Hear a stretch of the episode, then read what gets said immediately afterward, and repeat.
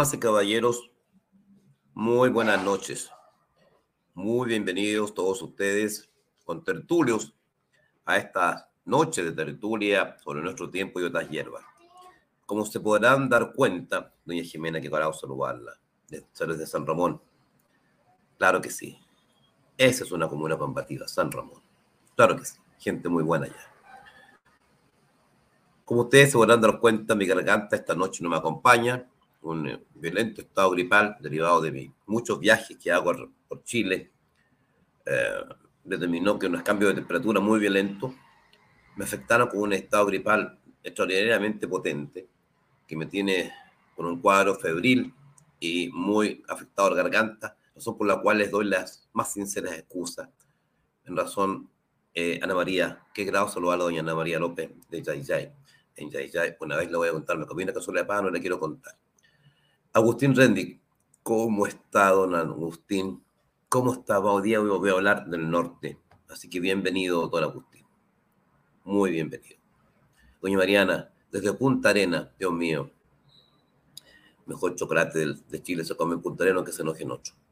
Macarena, qué bueno, tecito con miel, muy buena recomendación. Le vamos a poner un poquito de jengibre, miel, limón para ver qué vamos a hacer como avión. Y si no, queramos hacer. Gracias, buena, buen consejo. Damas y caballeros, obviamente la contingencia manda, la tragedia se ha enseñoreado del centro y sur de Chile, las lenguas de fuego consumen la vida, la propiedad, los bienes de miles de compatriotas. Muchas personas fallecidas, más de 13 a esta hora. Se ha perdido una gran cantidad de inmuebles. Hay muchos heridos, muchísimos heridos quemados de gran magnitud. En Santa Juana, en Santa Juana la posta completa, al parecer, ardió. La posta completa, entera, con todo su equipamiento, ardió. No se sabe cuántas personas han fallecido en esa localidad, que conozco por lo demás de la región del Río Del Una tragedia, y por esa misma razón, es que no voy a hacer crítica política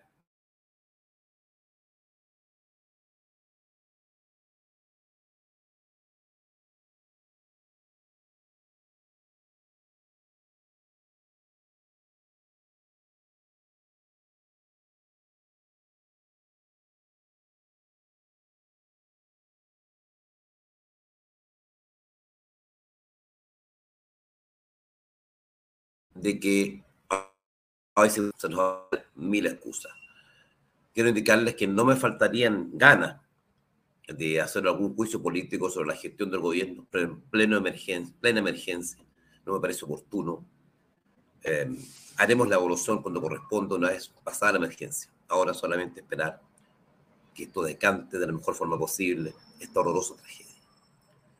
Damas y caballeros, pero la contingencia no se detiene no se detiene, damas y caballeros. Pasó de forma bastante intrascendente la visita del canciller de Alemania, George Schulz, a Chile, que no habría pasado de ser eh, una visita protocolar más de un jefe de Estado europeo, si no fuese por un anuncio publicado en un diario alemán que me parece de la mayor gravedad de ser efectivo y cierto. Perdón. De ser efectivo y cierto. ¿A qué me refiero? Ha informado este semanario alemán que el presidente chileno habría ofrecido al canciller alemán el apoyo de unidades navales chilenas para el despeje de minas marítimas colocadas en el Mar Negro con ocasión, naturalmente, del conflicto bélico que enfrenta a Rusia y Ucrania. Si esto fuese cierto, si esto fuese cierto, damas y caballeros, esperemos que no lo sea, sería algo de la más extraordinaria gravedad, porque involucraría a Chile directamente en acciones de guerra, en un conflicto que no nos empece absolutamente nada, más allá de las simpatías que nos pueda generar eh, mayoritariamente, creo, tengo entendido, uno de los bandos en pugna, pero no es un conflicto. No es un conflicto. en que creo que sea lo más adecuado meterse en estos momentos por parte de Chile. ¿Qué tenemos que ir a hacer nosotros? ¿Qué tendríamos que hacer nosotros en la guerra entre Rusia y Ucrania? Así es, Noritas Morano. ¿Qué tendríamos que estar actuando nosotros militarmente en una guerra que se produce a miles de kilómetros de distancia? ¿Qué tendríamos que estar haciendo? Como sabemos, hace poco más de un año, Rusia a Ucrania, específicamente argumentando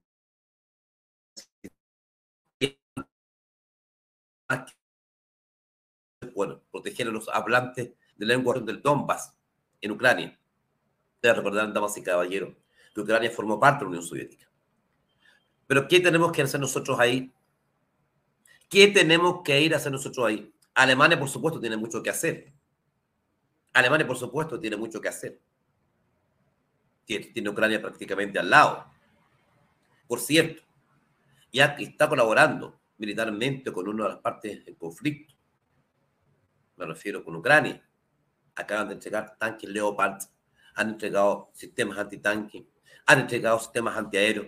Es decir, Alemania tiene un rol muy activo en esa guerra y es natural que lo tenga si tiene, tiene Ucrania y un paso y lo que implicaría, efectivamente, así es. Así es, HH. ¿Ya? Es más aún cuando una de las partes en conflicto es poseedora de ojivas nucleares. Entonces nosotros no tenemos nada que hacer en ese conflicto. Nada que hacer en ese conflicto. Nada. Alemania, por supuesto, mucho que hacer. Si cae Ucrania, posteriormente podría llegar a caer Alemania. Y Alemania, por supuesto, le interesa frenar a, Rusia en esa frontera. No se ha pronunciado Macarena. No se ha pronunciado. En consecuencia, en consecuencia, me parece, de ser efectivo, espero que sea falso, espero que sea mentira, espero que sea un infundio y esto no sea efectivo o otro delirio más. Espero que esto no sea un nuevo delirio, porque ya sería la cuota que resuelva vaso. Como si no tuviéramos suficientes problemas, ir a meternos a una guerra entre dos países, una guerra donde no tenemos nada que hacer, y participar activamente a favor de una de las partes es lo que se conoce en derecho internacional, damas y caballeros, como causa bellis, es decir, causa de iniciar un conflicto. ¿Cómo nos veríamos con un par de misiles rusos sobre cualquier ciudad de Chile? Qué lindo, ¿eh? Qué lindo, sin tener arte ni parte. Esperemos, esperemos, damas y caballeros, que esto no sea solamente, no sea más que una falsa información. Esperemos fundamentalmente que así sea. Damas y caballeros. Pero les decía, aunque la contingencia manda hoy día la tragedia que está ocurriendo en el sur de Chile es espantosa. Hay otra tragedia que yo nunca olvido. Hay otra tragedia que yo nunca olvido. No se preocupe que al final del programa les voy a contar qué pasa con la querella por la clínica. No lo olvido. Vamos a caballeros. Arica. Arica. Lo que mucho, por, aún por, cierto, por cierta parte de algunos afiebrados políticos peruanos, no todos afortunadamente, pero algunos sí, es considerada una provincia cautiva junto con, con Tarapacá, que algunos políticos peruanos que todavía consideran que Arica y Tarapacá, Arica, Parinacota y Tarapacá son provincias cautivas. Bueno, no puede tener una importancia mayor desde el punto de vista geopolítico. No puede Arica, Parinacota, tener una importancia mayor para Chile. No puede tener una importancia mayor. Muchas gracias, Norita. Y está, y está completamente abandonada su suerte, en mi opinión. Hace un tiempo atrás fue a pasar una ministra a pasear, porque no hizo nada. Y la frontera, lo digo porque viajo frecuentemente al norte. El norte es una zona que me llega profundamente porque la importancia geopolítica que tiene para la República es vital, es determinante. Bueno, damas y caballeros, el flujo de migrantes irregulares, ya derechamente, ya ni siquiera me atrevo a decir irregulares, es brutal. Ahí tenemos una habitante de Arica que nos muestra cómo cruza tranquilamente, todo ahí varias veces yo. Eso pasa todos los días y todo el día, damas y caballeros. Eso pasa todo el día y todos los días. Ya les hablé de Colchane, donde más de 300% de personas diarias. Ya les hablé de lo que está ocurriendo por Antofagasta, imagínense esto lo que está pasando en Arica ahora. Si solamente por Colchán entran entre 300 y 400 personas diarias, irregulares, súbele por Arica. ¿Mil al día? ¿Mil al día? ¿Mil serán? Sumando todos los pasos fronterizos no habilitados. Ingresos clandestinos, mil al día. 365 mil al año. 365 mil al año. ¿Ya? Con todo lo que ello implica. Los ariqueños están desesperados. Porque se, los, se les olvida, claro. Se les olvida Arica a mucha gente. Y yo lo tengo muy presente, como lo tengo presente en Tarapacá. Eh, hicieron una marcha. Y gente de Arica a quien yo aprecio mucho. A quien yo quiero mucho porque es una ciudad que me significa mucho para mí. Es muy entrañable. Hizo una marcha, damas y caballeros. Hizo una marcha ahora esta semana. Hace dos días atrás. Me enviaron las imágenes. Dos o tres días atrás. Me enviaron las imágenes que me comprometí a difundir por todos los medios que pueda. Y que quiero esta noche compartir con ustedes. Caravana en Arica en repudio al descontrol absoluto migratorio. Aquí la caravana no más delincuencia. De Arica y Parinacota.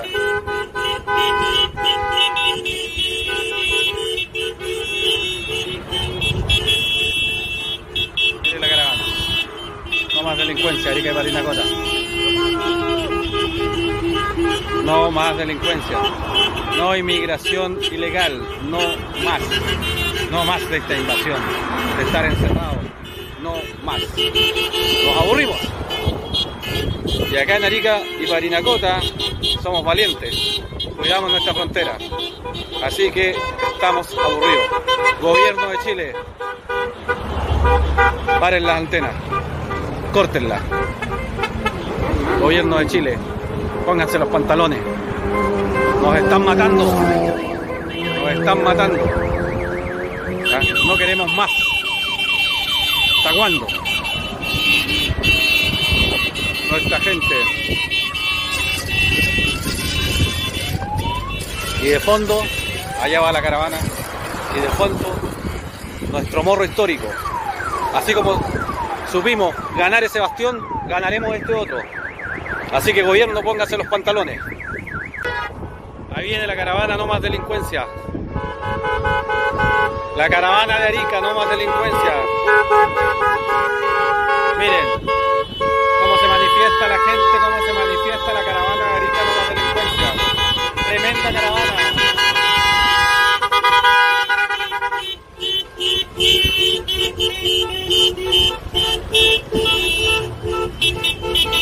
Allá al fondo, miren, miren. No más delincuencia. Estamos aburridos. Nos tienen encerrados, nos tienen abandonados. Acá el Estado, el gobierno nos tiene abandonados. ¿Qué quieren? Esta gente merece respaldo. Nos merecemos vivir en tranquilidad. Recuperar la ciudad tranquila que siempre fuimos.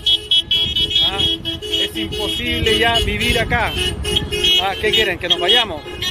Somos la puerta norte, la entrada a Chile. Ah, tienen que reaccionar. ¿Qué quieren? ¿Que reaccione el pueblo? ¿Que reaccione la gente? Tienen que reaccionar. Tienen que reaccionar. Miren, tremenda caravana. Y la próxima vamos a hacer 10 veces más. 10 veces más para la próxima. ¿Ah? Y así vamos a seguir, seguir avanzando. Hasta que, ¿qué quieren? ¿Que tengamos nosotros a cerrar la frontera? ¿Eso quieren? ¿Ah? Eso van a conseguir. Eso van a conseguir. Acá en Arica y Paricanacota no nos vamos a rendir. Así que esperamos. El martes sabemos que hay una reunión ministerial en Iquique. Esperamos que nos consideren. Mire la gente, las dueñas de casa, la gente de la feria, de los pueblos, de todos lados. Nuestra gente. A ellos estamos defendiendo. ¿Mm? caballeros. Esas son imágenes. Esas son imágenes. Muchas gracias, Macarena, muy gentil por tu colaboración. Muchas gracias. Muy gentil, Macarena. Muchas gracias. Esas son imágenes, damas y caballeros, que me envían dirigentes gremiales de ERIC. No voy a dar su nombre por seguridad, es un importante dirigente gremial de Arica. La comunidad de Arica y Panarcota se está levantando. No soportan más, están abandonados. Los carabineros no pueden hacer más. La votación es ínfima. Es ínfima para todo lo que tienen que custodiar. Es ínfima. El centro de Arica es un centro fantasma pasada determinadas horas en la noche. Centro fantasma. Solamente dominado por, la delincuencia extranjera. Hace lo que quiere, que se distribuye la, la ciudad por, sectores. Ni siquiera voy a hablar del, del Cerro Chuño, los ariqueños que me están viendo hasta ahora saben de quién les estoy hablando. Y sus, a sus alrededores, ni otros barrios. ¿Ya? Entonces, eh, ¿hasta cuándo? ¿Hasta cuándo? Esa es la puerta norte, nos están matando. Se mata gente a diario, damas y caballeros. Está muriendo gente a diario en el norte. Es terrible. Ustedes no se imaginan la tragedia. Claro, en Santiago, estamos en Santiago nosotros. Alguien dijo una vez, no se preocupen que Dios está en todas partes. Sí, claro, pero atiende en Santiago. Decía alguien cruelmente. Que es un ejemplo de aquello. Por eso no voy a cansar de resaltarlo siempre en esta pantalla. Solamente en relación a la situación del norte, comentarles que hoy día, hoy día, en Iquique, un ciudadano colombiano fue dejado en prisión preventiva. Ustedes dirán, pero eso pasa todos los días. Es que no era cualquier ciudadano colombiano. Este ciudadano que fue detenido hoy día en Iquique, que fue dejado en prisión preventiva por el juez, damas y caballeros, había sido expulsado hace pocos días atrás. Ya había vuelto a entrar. ¿Sí? Como ustedes escuchan. Este ciudadano colombiano hoy día detenido en Iquique, quedó en prisión preventiva, había sido expulsado de Chile. Y entró de nuevo, tranquilamente. ¿Y qué fue a hacer? fue a destruir, fue atacar los tribunales civiles de Iquique. Seguro, tranquilo. Lo expulsan, entra clandestinamente y se va nada menos que atacar a los tribunales civiles, a causar destrozos a los tribunales civiles. Así fue detenido. Así es, don Pieplano. Don Aldo, usted como abogado, ¿qué sugiere? ¿Cómo se senado? Pasan como senado. Así es. ¿Qué más puedo hacer? ¿Qué más, mi querido amigo, puedo hacer? Mira, en este instante estoy con la garganta en la mano haciendo este programa. No tengo otros medios para, para gritar mi ira. Vas a ver que cuántos chinos más deben morir. Así es. Señorita Power. ¿Cuántos chinos más deben morir? Presento querella. Voy a tribunales. Participo en marcha. Activamente. Activamente. El otro día en Iquique, cerca de la Plaza Prat, en una calle alrededor. Un ciudadano me dijo, me gritó, usted, imaginarlo mamá huevo, te vas a encontrar con nosotros, reza a Dios, porque prontito vas a verlo, mamá huevo. Así, ahí, a la vueltecita del club croata, para entenderlo de quiqueño. Me amenazó públicamente. Nadie puede hacer nada. Pero voy a seguir yo, voy a seguir gritando, voy a seguir presentando querellas, voy a seguir haciendo estos programas donde me pueden escuchar. No puedo no hacerlo, aunque tenga la garganta en la mano como esta noche. ¿Ya? Eh, es un momento doloroso. Perdón. Es un momento doloroso, me da me duele. Eh, y los poderes a los cuales ustedes y yo nos enfrentamos no son menores, damas y caballeros. No son menores. Al que ven ahí, detenido por personal de control de orden público de carabinero, es un traficante extranjero. Fue sorprendido vendiendo droga en la calle. Una gran cantidad de droga. Miren la mochila. Miren la mochila. ACNUR. Agencia de la ONU para los Refugiados. ¿De dónde sacó esa mochila? ¿Quién se la dio? ¿Cómo entró? ¿Cómo entró? Carabineros hace lo que puede. Los detienen, por supuesto. Pero la pregunta que me hacía un carabinero, ¿cómo entran, Donaldo? Me decía. Dígame, abogado, dígame, Donaldo, decía, ¿cómo entran? Todos los días, me dijo, controlamos, pedimos carne a muchos. Y como ya saben que es, ¿no? algunos dicen, ni siquiera le hacen caso a carabinero. Algunos lo insultan, se burlan en su cara, no les pueden hacer nada. Y toman, muchas gracias, Mari. Toman el carnet, algunos toman su pasaporte, algunos toman qué papeles toman como recogen un papel. El otro día en Arica, uno de estos irregulares, porque no se lo puede decir legales, recogió papel del suelo, ¿quieres ver papeles? Mamá huevos, recogió papel del suelo, se tiró un carabinero en la cara, un papel con estiércol. Se lo tiró sin carabinero, echó para atrás. Se fue riendo con su amigo. Acababa de entrar ilegal. Así tratan a carabineros estos infelices. Perdone la palabra. Estoy infeliz. Carabinero no puede hacer nada. Vayan a tocarlo. Porque se retira una señora con el teléfono celular. Abuso, abuso, abuso, no falte. Para eso están listos. ¿Ya? El carabinero sumariado y para la casa. Y sin jubilación. Y preso 12, 14, 15 años. Aunque sea inocente, da lo mismo. Total carabinero. Hay que darle como sea nomás. Total carabinero. ¿Qué sería este país? ¿Qué sería este país sin carabinero? ¿Qué hubiese sido este país sin carabinero? Probablemente ya ni siquiera existiríamos como república. Les debemos tantos. Les debemos tanto a esta gran institución. ¿Y por qué tenemos que permitir que estos infelices, advenedizos, que entran ilegalmente, saltando nuestra frontera, vengan a humillarlo, insultarlo, hasta golpearlo impunemente, y no podamos hacer nada? Y a mí me gritan en la calle por decir esto, ah, xenófobo. ¿Qué voy a ser xenófobo? Yo, por Dios, una estupidez. Si soy nieto, gracias, Notito, muy gentil, muy gentil. Gracias. Muy gentil por tu colaboración, Norita.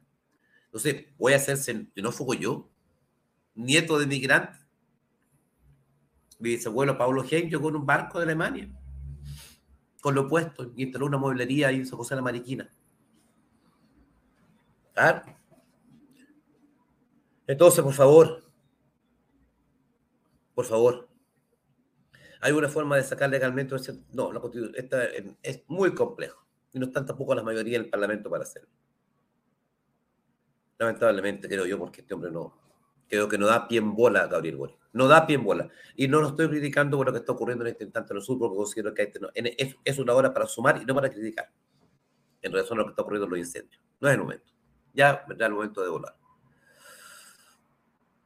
de y caballero.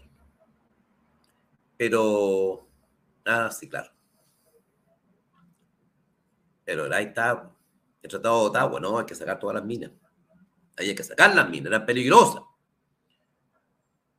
Me gustaría preguntarle a la gente de Arica, Marinacota y Tarapacá. Me gustaría hacerle una encuesta ya. ¿Están de acuerdo en que se vuelva a minar la frontera? Porque el que va a entrar legalmente no tiene ningún problema. Eso no va a entrar jamás a través de un campo minado. Jamás a través de un campo minado. Porque entra legalmente. Entra mostrando sus documentos, entra mostrando sus papeles. Mire, señor, vengo de turista. Mire, señor, quiero trabajar acá. Esto soy yo, vengo a tal país. Aquí está mi, mi pasaporte, mi documento de identidad. Adelante, señor, bienvenido. Pero ¿quiénes son los que se meten por abajo? Los que no pueden mostrar papeles. Y por algo no pueden mostrar. Por algo no pueden mostrar. Entonces, para ellos, para ellos, las minas terrestres eran una, una barrera infranqueable. Y el que quería entrar, entraba por la puerta. Sacaron todas las minas. ahora entra el que se lo ocurre. Sacaron todas las minas terrestres. Ahora entra el que se lo ocurre. Ay, si le contesto él, se van a decir golpista. Si le contesto él, se me encantaría contestarle, van a decir golpista. ¿Mm? Entonces, qué terrible. ¿Cuántas muertes? Así es, Popeyowski. ¿Cuántas muertes nos han entrenado? En Iquique, uy, amigo mío. Uy, Iquique. El otro día nomás estuve en Iquique. Hice un experimento. Te voy a contar a ti, Agustín. Lo conté en Twitter. Lo cuento aquí en pantalla nuevamente. Me fui a alojar, porque me habían dicho que el centro de Iquique, voy mucho a Iquique, en la noche era insufrible. En el día ya es terrible, pero sí, que en la, noche era insufrible. Busqué un apart hotel, llegué como a las ocho y media, nueve de la noche, en calle Serrano. A pocas cuadras de la calle de la Plaza Condel, dos cuadras de la Plaza Condel, en el centro de Iquique, damas y caballeros. Damas y caballeros, era un día domingo. Domingo. A las 10 de la noche, los gritos, estaba en un piso 14. No, 15 No podía despertarme, no podía, perdón, no podía dormir con los gritos de las peleas abajo. A cuchillazo, damas y caballeros. Pleno calle Serrano, a dos cuadras del Plaza Conde de Agustín. Vi las peleas, dos por lo menos. A cuchillazo y uno arrancó herido. Después vinieron los amigos del que se arrancó herido con un fierro para sacar a los que lo habían herido. Quedaron vidrio. Domingo, 3 de la mañana. No podía dormir. Al otro día me fui a las seis media, apenas despuntó el alba, traté con susto salir. Sangre en el suelo. A dos cuadros de la Plaza Conde. Iquique. Todos los días muere gente en Iquique. Todos los días, Agustín. Yo lo vi. Me tuve que ir a otro lugar, por cierto. ¿Qué se puede hacer? Aparte de decir lo que, lo que estoy diciendo. Qué horror, ¿no? Qué horror. Pero no solamente un problema de, de, de Quique, Arica, que me, me, interesa resaltar por lo que significa para, para nuestro país, damas y caballeros. No solamente un problema del norte. Eh, así es. Ah, sí, JD, qué buena noticia, qué buena información me entregaste porque me había olvidado decirles esto. Me había olvidado contarles esto. Sí. En Arica. En Arica es algo no les digo cuándo, pero muy pronto. En el próximo día voy a estar en Arica precisamente filmando esto. Si tengo suerte, puedo filmarlo. Que me voy a jugar la vida. Sé que me voy a jugar la vida. no le digo exactamente el día que voy a ir, pero muy pronto, dentro de los próximos 10 días. Botes llenos, llenos, esto me lo están contando pescadores de Arica. Botes llenos de migrantes ilegales y irregulares, algunos de ellos hasta portando armas en sus manos, desembarcando en sectores costeros ariqueños, playas abandonadas. Se las han visto. Quiero ir a verificarlo in situ, pero sí, JB. He escuchado. La situación que se dio en Perú, lamentablemente, a raíz de las convulsiones internas del gobierno de la ciudad dual, que asume después de la defenestración de Castillo, que a su vez cae por intentar dar un golpe de Estado, siendo ella su vicepresidenta. Muchas gracias, Frank, muy gentil. Muchas gracias, muy gentil por tu colaboración. Que cabe a eh, la presidenta, cae Castillo porque intenta dar un golpe de Estado, y le sucede a su vicepresidenta del partido de izquierda, pero que acusan que es una dictadura de derecha, lo que nadie entiende. Hay una batadora gigantesca y entonces empiezan a huir de Perú, porque lo harían. El problema es que Chile no tiene la capacidad para impedirlo. Y hasta por voto se está metiendo en Arica. Hasta por voto. Voy a, no, no haré cuándo, pero voy a estar muy pronto ahí. Así es. Así es. Así es, mi querido amigo. Así es. Exactamente como dice Popeyowski. En bote y en masa. Hace pocos días, damas y caballeros, así es, Norita. Así es. Hace pocos días, en el Quisco, en pleno litoral central. El alcalde del Quisco, la, la municipalidad dijo, basta, nuestro comerciante, la gente del Quisco, que espera todo el año la temporada para poder vender, los comerciantes, que viven de los de enero y febrero, que son los dos meses que dura la temporada estival, por veraneante, que reúnen capital todo el año para tener mercadería para poder vender, porque después de marzo a diciembre prácticamente el Quisco es muy poco el movimiento que tiene, es una comuna balneario que recibe gran parte de la masa de los santiaguinos que llega en enero y febrero a, a vacacionar precisamente, el litoral central, el litoral de los poetas, como se le conoce. Entonces, los comerciantes del Quisco, más aún después de dos años de pandemia, que no pudieron trabajar, se preparan para, para poder eh, subsistir con la única actividad que tienen, que conocen, que es el comercio ilícito y establecido.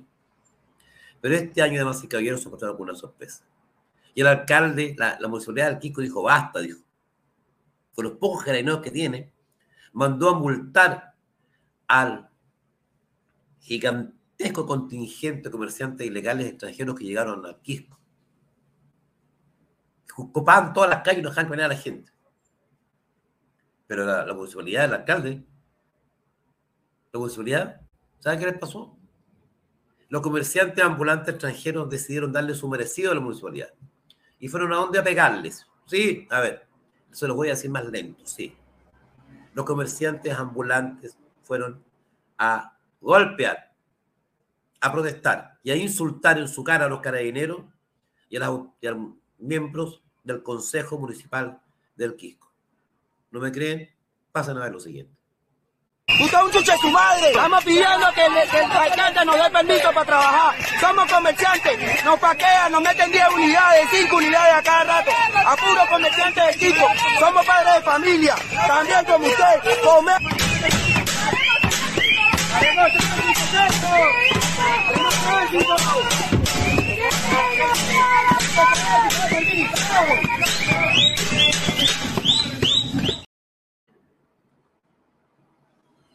¿Qué les parece? Así están las cosas en Chilito. No sé caballero. Finalmente, al culminar este programa, les tengo que contar algo. Como todos ustedes saben, he sido muy activo en mi denuncia. No he sido el único, no he sido el único por cierto. Hay muchos vecinos que me apoyan. Muchos vecinos que me apoyan. Específicamente, quiero darle mi sincero y público agradecimiento a los vecinos que están en el Twitter Santiago se levanta. Sigan a las personas de el Twitter Santiago se levanta. Es un grupo de vecinos que están distribuidos en más de 26 barrios de la comuna, profesionales, trabajadores, jóvenes, estudiantes, ancianos, niños, familias enteras que se fueron, hicieron formar un, están todos en un Twitter. Santiago se levanta. Síganos en Twitter. Me han ayudado mucho en esta campaña, esta, el tema de la famosa clínica o el edificio de la clínica Sierra de ella.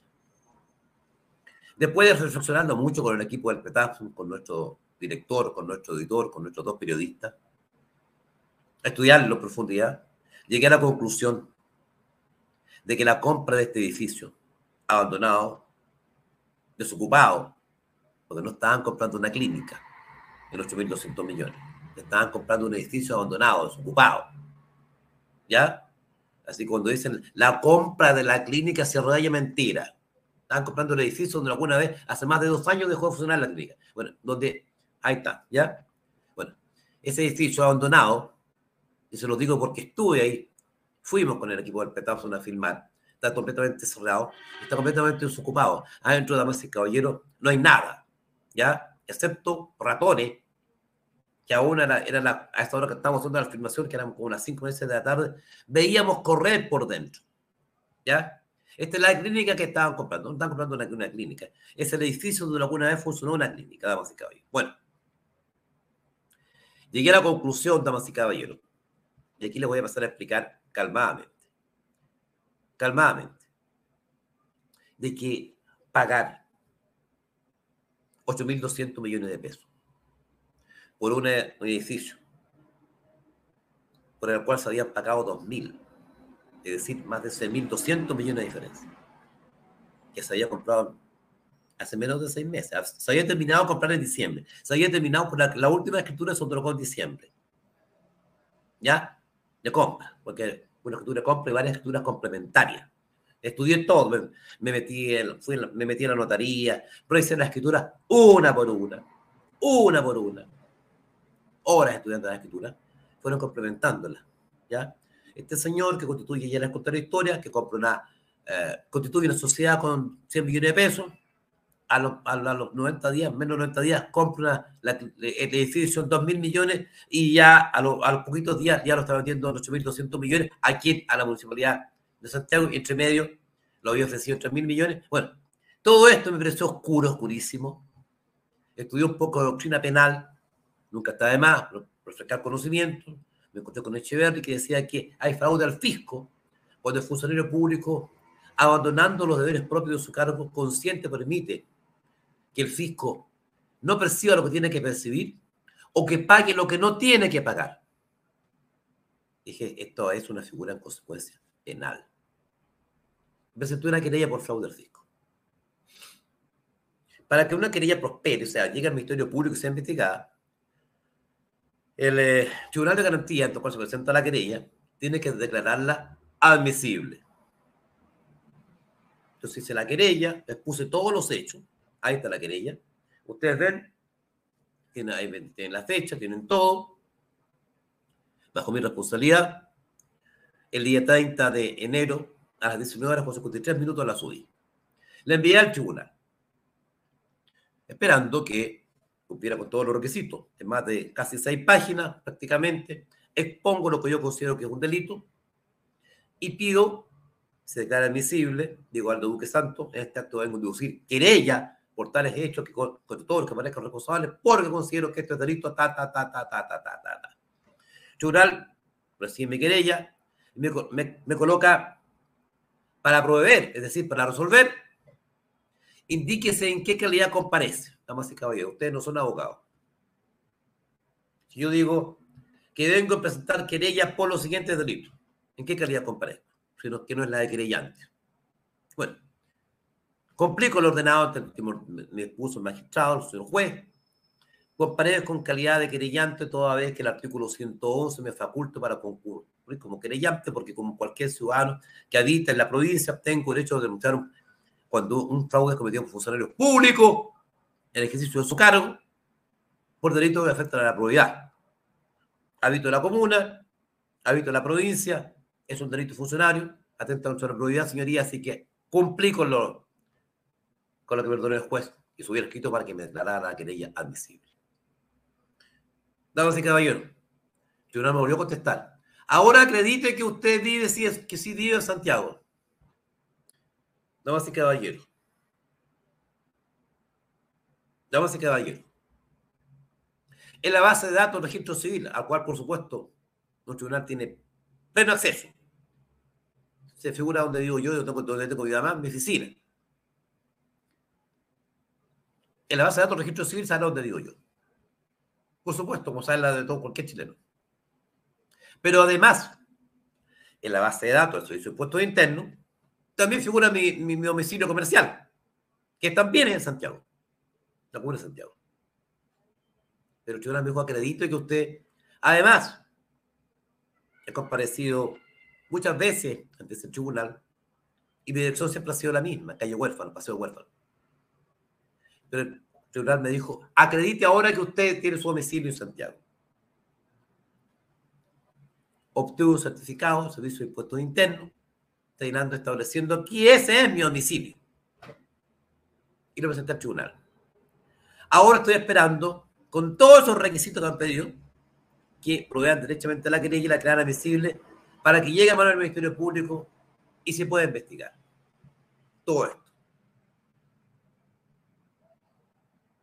Yo sabía que iba a ser un largo camino. Sabía que iba a ser difícil. Sabía que iba a ser duro. Estoy preparado para resistir aquello y mucho más. Voy a seguir adelante con mi querella. Les voy a seguir contando lo que va.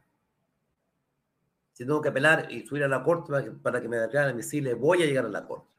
Voy a alegar donde tenga que alegar aunque se me caiga la garganta pedazos con esta noche. Pero voy a seguir con esto. No lo voy a olvidar. Aunque me amenacen como, lo, como hoy día ahí en Morandé con Catedral. ¿Ya? cuando el señor que me, me paró y me dijo, déjate de hablar huevada contra la alcaldesa. No, yo, no, yo no he hablado ninguna huevada contra la alcaldesa. Para nada. Para nada. Y me muy molesto. Hola, Francisco, claro que sí. Claro que sí. Nos estuvimos juntos en eso. Claro que sí, lo recuerdo perfectamente bien. Qué viaje, ¿no? Qué viaje. A 4.000 metros de altura llegamos a afirmar lo que ocurrió. Así que bueno, damas y caballeros, Francisco fue una persona que me acompañó.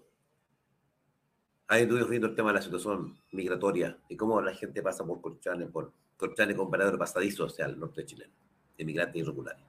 En fin, eso es lo que pasa con la querella. ¿Ya? Alguien dijo, pero usted tiene algo personal contra... No, no tengo nada personal contra una persona que no ha tenido ni siquiera ese lugar como la señorita alcaldesa. Lo mío pasa porque denunciar y esperar tener la oportunidad de que los que pueden, los que están mandados por ley para investigar, investiguen lo que yo considero que es un delito. Intentar pagar 8.200 millones de pesos por algo que hace un par de meses, 30 días atrás, se hayan pagado 2.000. Para mí eso es un delito, aún si se ocurre con plata pública. Eso tiene que investigarse. Afortunadamente la Contraloría tomó carta en el asunto y paralizó la adquisición, pero el punto de vista administrativo solamente creo que hace falta una investigación penal. Y en eso estoy. Lo mantendré informado. Nada más y caballeros, Y ahora sí que hasta ahora ya no me da más la garganta. Ya no puedo seguir hablando y no, no soporto el dolor. Pero tendría que hablar con ustedes. Ustedes son, son una especie de catarsis, porque me descargo eh, con ustedes cuando estoy lleno de, de, tensión, con ganas de comunicarme. Una fiebre me tiene un poquito complicado, me duele la garganta, pero tenía que hablar con ustedes. Haciendo votos, haciendo votos para que la situación de nuestros compatriotas en el sur que están sufriendo los, los embates de ese terrible siniestro se vea la idea de que prontamente pueda, se puedan extinguir las, las llamas. Me despido esta noche, esperando y deseando, si Dios no dispone de otra cosa, vernos en una próxima oportunidad. Muy, muy buenas noches.